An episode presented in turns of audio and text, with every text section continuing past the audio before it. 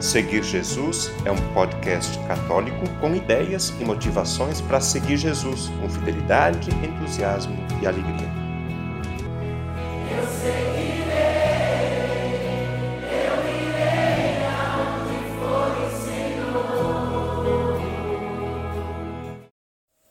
O podcast desta semana termina a série de três episódios sobre os sacramentos. No primeiro, fizemos uma apresentação geral dos sete sacramentos. No episódio da semana passada, vimos os três sacramentos de iniciação à vida cristã. E hoje vamos ver os dois sacramentos de cura e depois os dois sacramentos de serviço ou de missão. Antes, porém, vamos lembrar a tarefa do episódio passado? Era para tentar encontrar algumas informações sobre o seu processo de iniciação à vida cristã. Você conseguiu encontrar alguma coisa? Tomara que sim. Eu consegui. Já faz tempo que carrego comigo para onde eu vou a lembrança do batismo, da primeira comunhão e da crisma. Para mim foi fácil. Foi só abrir a pasta e olhar as lembranças. Apenas como curiosidade, eu partilho com você essas informações. Eu fui batizado no dia 8 de julho. Tinha apenas seis dias de vida. Eu nasci no dia 2 de julho. Quem me batizou foi o padre Pedro Casara na igreja matriz da paróquia Santo Antônio, em Fagundes Varela. Padrinhos de batismo foram os tios Antônio e Mafalda Pierozan. A primeira comunhão eu fiz na mesma igreja no dia 24 de outubro de 1976. Tinha nove anos. A crisma também foi feita na igreja matriz de Fagundes Varela. Fui crismado no dia 4 de novembro de 1979 por Dom Benedito Zorzi. Meu padrinho de crisma foi Valdir Nadim, um tio que faleceu anos atrás. Bom, agora vamos então para o episódio de hoje. Primeiro, os sacramentos de cura. Você lembra quais são? Sacramentos de cura são sacramentos medicinais. São dois. Um, reconciliação ou confissão ou penitência. E dois, unção dos enfermos. Jesus teve muita atenção para com os doentes e os pecadores. Ele transmitiu aos apóstolos e à igreja o carinho que tinha com os necessitados. Por isso nos deixou esses dois sacramentos.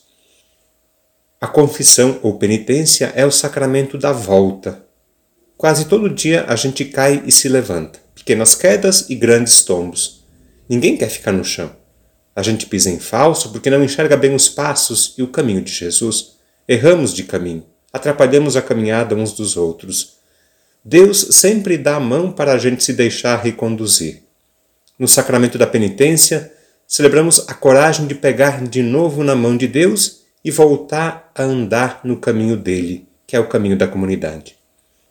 A respeito do sacramento da penitência e da reconciliação, o Catecismo da Igreja Católica, no número 1422, diz o seguinte: Aqueles que se aproximam do sacramento da penitência obtendo da misericórdia divina o perdão da ofensa feita a Deus e ao mesmo tempo são reconciliados com a Igreja, que feriram pecando, e a qual colabora para sua conversão com caridade, exemplo e orações.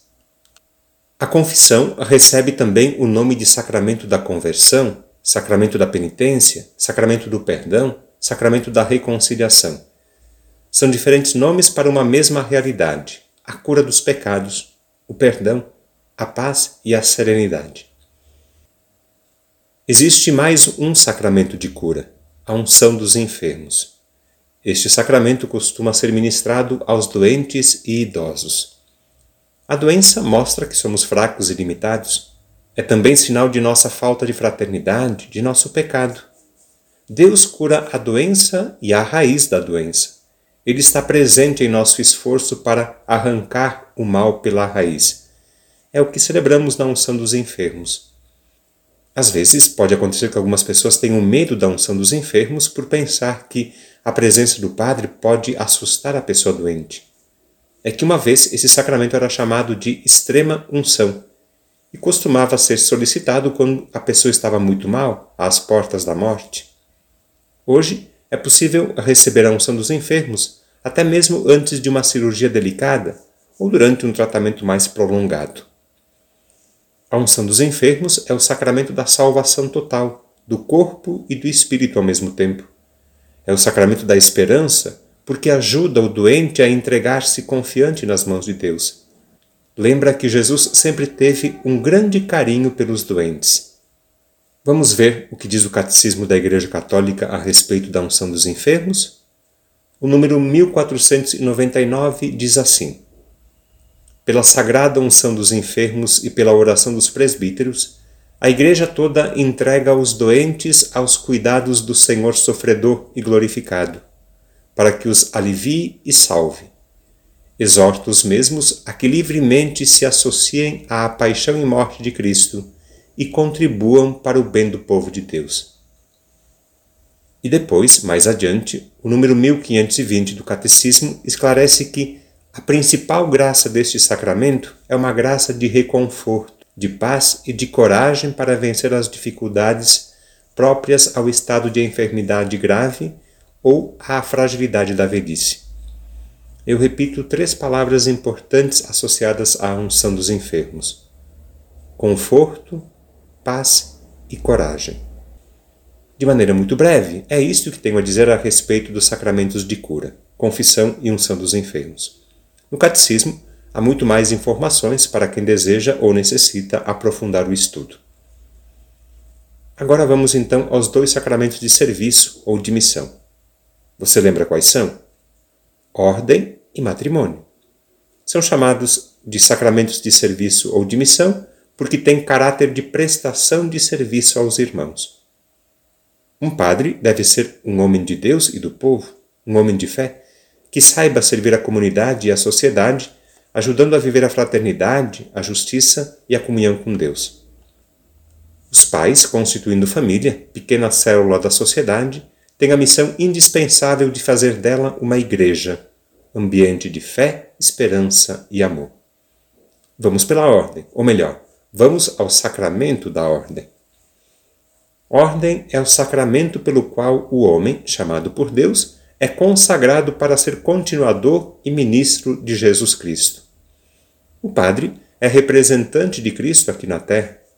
Ele foi escolhido por Cristo para que sua ação salvadora pudesse chegar até nós. Jesus confia ao sacerdote os seus planos e projetos. O número 1536 do Catecismo diz o seguinte: A ordem é o sacramento graças ao qual a missão confiada por Cristo a seus apóstolos continua sendo exercida na Igreja até o fim dos tempos. É, portanto, o sacramento do ministério apostólico. Comporta três graus: o episcopado, o presbiterado e o diaconado. Os diáconos recebem o primeiro grau do sacramento da ordem, os padres recebem o segundo grau e os bispos o terceiro. O sacramento da ordem é conferido pela imposição das mãos, seguida de uma solene oração de consagração, pela qual se pede a Deus, para aquele que está sendo ordenado, as graças do Espírito Santo para exercer seu ministério. A ordenação imprime um caráter sacramental e, por isso, só pode ser recebida uma vez, não pode ser repetida. E agora falta apenas um sacramento, o matrimônio. O matrimônio é o sacramento do amor. No casamento, o amor é vivido entre o homem e a mulher, é multiplicado e repartido entre o casal e os filhos e também com a comunidade onde vivem. O mais difícil do amor é permanecer firme nele. Só Deus mesmo é capaz de ser, sem defeito, fiel e amoroso. Quando o casal é fiel no amor, é um grande sinal de Deus Deus está presente no amor do casal. Quem acredita nisso pode casar na igreja. O número 1601 do Catecismo diz o seguinte a respeito do matrimônio: A aliança matrimonial pela qual o homem e a mulher constituem entre si uma comunhão da vida toda é ordenada por sua índole natural ao bem dos cônjuges e à geração e educação da prole, e foi elevada entre os batizados a dignidade de sacramento por Cristo Senhor. Aqui estão os aspectos essenciais do sacramento do matrimônio. É celebrado entre homem e mulher, é único, é para a vida toda, não pode ser desfeito, visa o bem do casal, visa a geração e educação dos filhos, foi instituído por Cristo. A base do matrimônio é o consentimento do casal. Consentimento significa aprovação, vontade de se doar definitivamente para viver uma aliança de amor fiel e fecundo. O consentimento se manifesta no sim que os noivos dizem um ao outro durante a celebração do sacramento. Estamos chegando ao fim do nosso breve e simples estudo a respeito dos sacramentos. Foram apenas três episódios. Há muita coisa ainda para ser dita e estudada, claro. Fica a seu critério, se estiver interessado no assunto, pesquisar e aprofundar por conta própria a questão dos sacramentos. A parte teológica pode ser encontrada no Catecismo e as orientações práticas estão no Código de Direito Canônico. Bom estudo, bom trabalho. Deus abençoe. O conteúdo deste podcast está disponível na internet em diversas plataformas. Cito algumas para você conhecer e escolher: Google Podcasts, Spotify, Apple Podcasts, Anchor e Deezer. Convido você a se inscrever num desses canais para ouvir outros conteúdos já produzidos, compartilhar nos grupos com familiares e amigos e também receber as próximas publicações. Eu lembro que o podcast Seguir Jesus tem duas publicações por semana. No domingo, a homilia do Padre, e na segunda-feira, um conteúdo variado que nos ajuda a seguir Jesus com fidelidade, com entusiasmo e alegria.